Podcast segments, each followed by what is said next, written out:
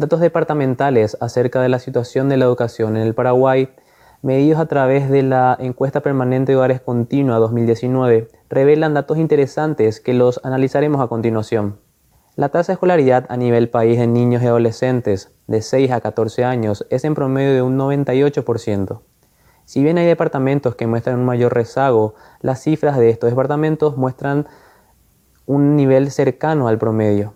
La situación cambia al observar la escolaridad de adolescentes de 15 a 17 años en los que se nota una tasa de deserción alta.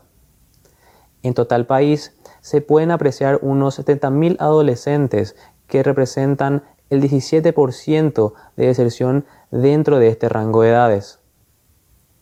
Los departamentos de San Pedro, Caguazú, Itapúa, Alto Paraná y Canindeyú son los que muestran un abandono escolar superior al 20% de su población, llegando incluso a superar el 30% en algunos departamentos mencionados.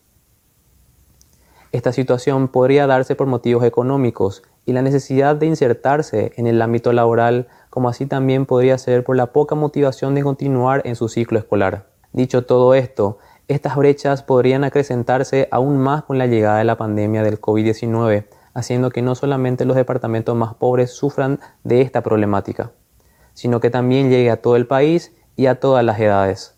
Políticas públicas efectivas son necesarias para atender el nivel educativo del país para que el impacto de la pandemia para las futuras generaciones sea el menor posible y asegurar de esta forma que el capital humano, es decir, el capital productivo de la población, pueda ser mayor a largo plazo.